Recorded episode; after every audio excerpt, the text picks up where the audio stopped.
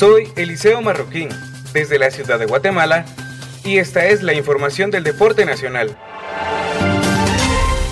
Gerardo Páez, presidente de la Federación Nacional de Guatemala, confirmó a ESPN Digital que han iniciado acercamientos con dirigentes de la Federación Mexicana de Fútbol para intentar pactar un partido de fogueo entre sus elecciones absolutas para el próximo 30 de septiembre. Todavía no hay nada, empiezo a hablar con ellos. Mañana tengo más claro el panorama, comunicó el directivo.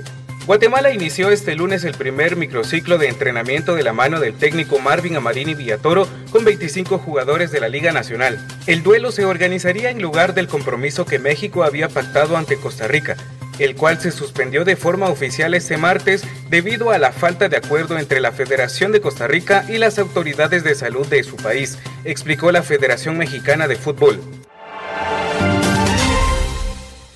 Soy Eliseo Marroquín desde la ciudad de Guatemala y esta es la información internacional. La ciudad china Wuhan, que fue el epicentro original de la pandemia de coronavirus, está volviendo a la normalidad, incluyendo la vida nocturna.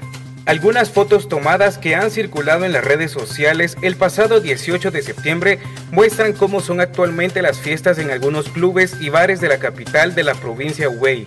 En las imágenes se puede observar que las discotecas parecen llenas, donde la mayoría no usan mascarillas ni mantienen el distanciamiento social. Las autoridades locales comenzaron a reducir las restricciones en los espacios públicos el pasado abril para reiniciar las actividades económicas y sociales en la ciudad.